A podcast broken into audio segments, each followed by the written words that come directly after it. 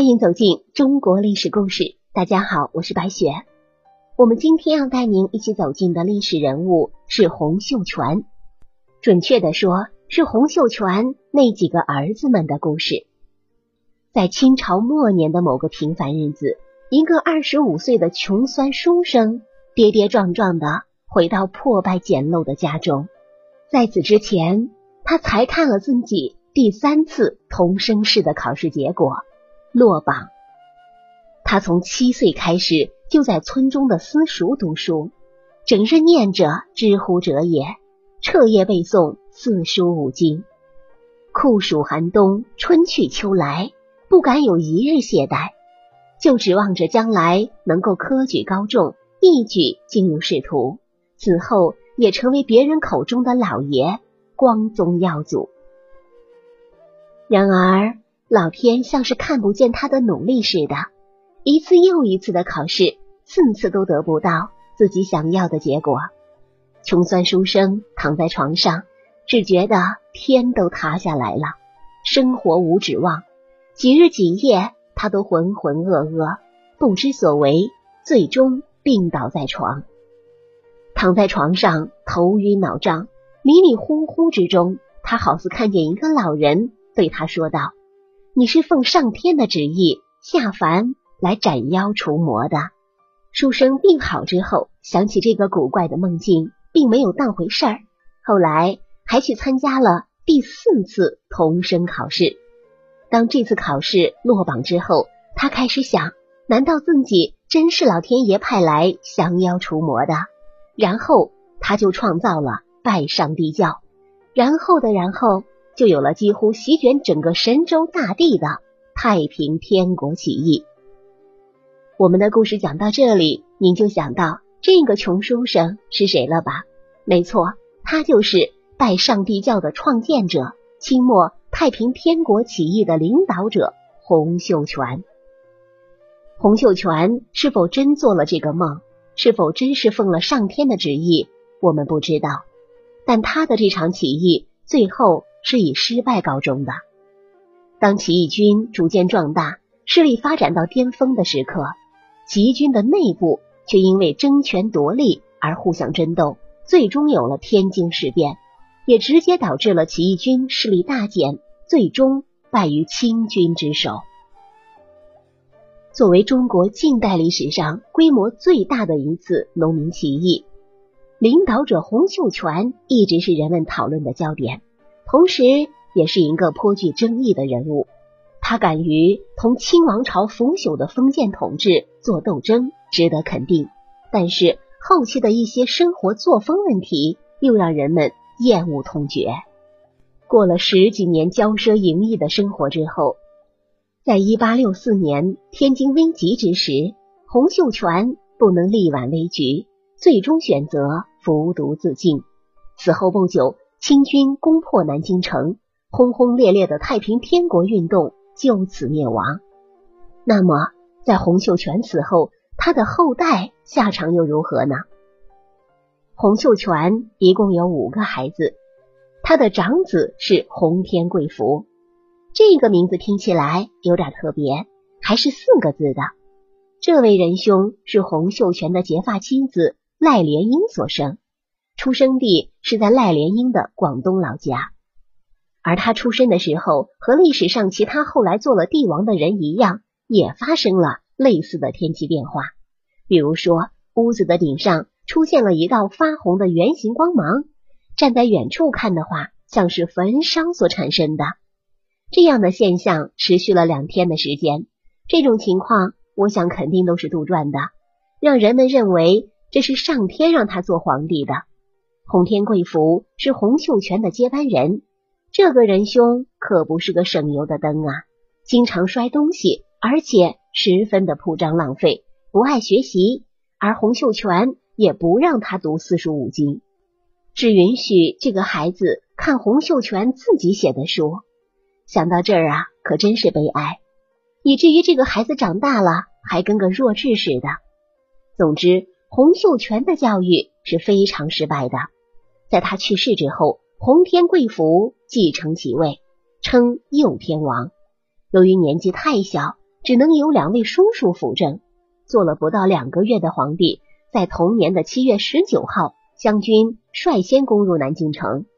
站在皇宫城楼的洪天贵福见状，立刻抛下妻子出逃，正好碰见前来接应的李秀成，一起逃入了忠王李秀成府。洪天贵福在李秀成等人的保护下出了城。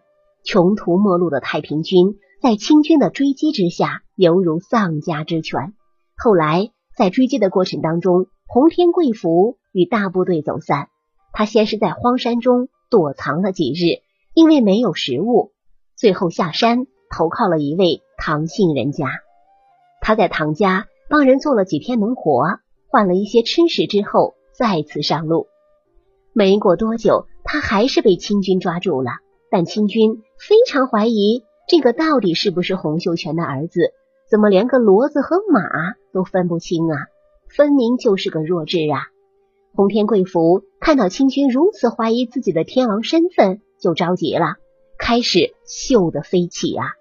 他使出吃奶的劲儿，写了差不多十份文件的样子，包括供词、太平天国高层官员名单、每天写给洪秀全的请安本章等内容。这一下子，清军才确定自己立大功了，活捉到右天王洪天贵福。本来洪天贵福只要正常发挥，装疯卖傻，还是有很大的概率能够蒙混过关的。可是这个洪天贵福在清军不相信他身份的情况下，为何还要强行把自己给秀死呢？这个锅啊，就得他的老子洪秀全来背了。洪秀全对子女的教育方式太过奇葩。洪秀全是反儒家的，自然是不允许自己的儿子读那些古籍，只能看太平天国刊行的读物。而这些书籍都是解释拜上帝教的基本理论的一些低级读物。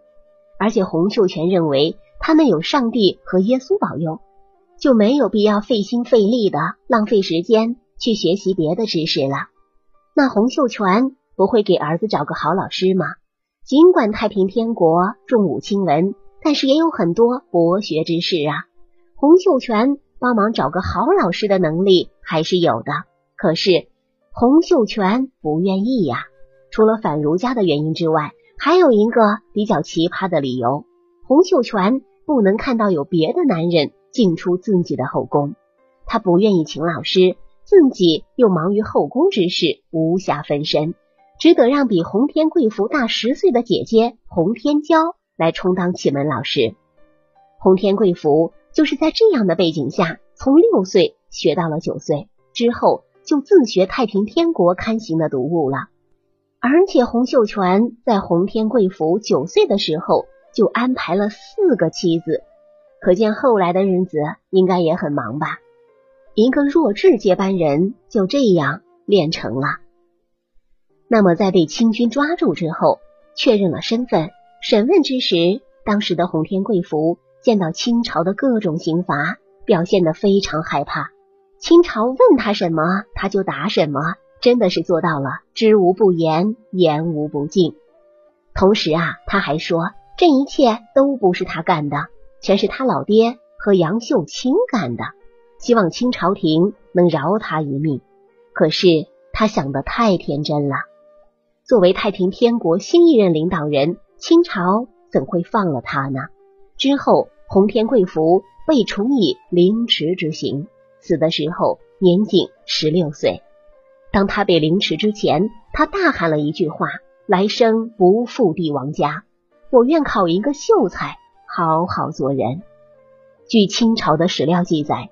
一八六四年十一月十八日，十六岁的洪天贵福被清军绑上牛车，然后用四根大长钉将他的四肢与牛车上的木桩钉在了一起，惨呼之声不绝于耳。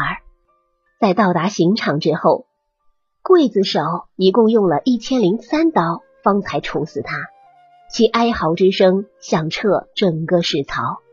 开膛后的肚肠和割下的肉块。都被人买走了，还有一些据说可以入药的身体部位，早已被人高价订购，其骨架抛尸荒野，任由野狗分食。这就是洪秀全的长子洪天贵福的下场，够凄惨吧？那洪秀全的次子叫洪天增，出生于一八五二年。只是啊，这个人阳寿不长，不到两岁便早夭了。咱们看一看太平天国的下场，这个洪天增也算是有福的孩子啊。那么洪秀全的三儿子和四儿子分别是洪天光、洪天明。这两个人属于同父异母的兄弟，二人分别被洪秀全封为光王和明王。洪秀全还让天国里面的所有人的名字避讳，不得出现光和明。南京城被攻破的当天，这两个人一直跟着自己的哥哥洪天贵福。不过后来因为带领突围的将领说只能带一个孩子，命苦的兄弟二人就被扔下了。结果。反而弄巧成拙，让新天王被抓了。这俩兄弟可能混入了群众当中，成功脱逃。当然，他们被清军士兵杀害也是极有可能的。洪秀全还有一个最小的儿子叫洪天佑。天津事变之后，杨秀清被杀死。洪秀全想了想，感觉挺对不起杨秀清的。也有说法是不想让杨秀清的东王王位让给外人做。于是决定把洪天佑过继给杨秀清做儿子，然后洪天佑被封为东王。看来也算是继承了老爹杨秀清的爵位了。然后重新立旗，在原来东王府的基础上修建了新的东王府，而且一跃成为太平天国当中除了洪秀全之外的第二人，也就是位居满朝文武百官的第一名。后来的名词又有了变动，仅次于光明两王。所以说啊，洪天佑过继给杨秀清不过是闹着玩的，毕竟连姓都没有变。洪天佑在天津城破之后也不知所踪了。如此看来，洪天贵福是死的最惨的一个。毕竟当皇帝不好玩啊。这就是洪秀全的五个儿子，父亲一朝得势。他们则鸡犬升天，一朝身世便瞬间坠入地狱。好了，朋友们，本期的故事到这里就结束了，感谢您的收听。喜欢的朋友欢迎点赞转发，也欢迎您评论留言。下期我们将和您走进叶赫那拉婉珍的故事。我是白雪，下期再见。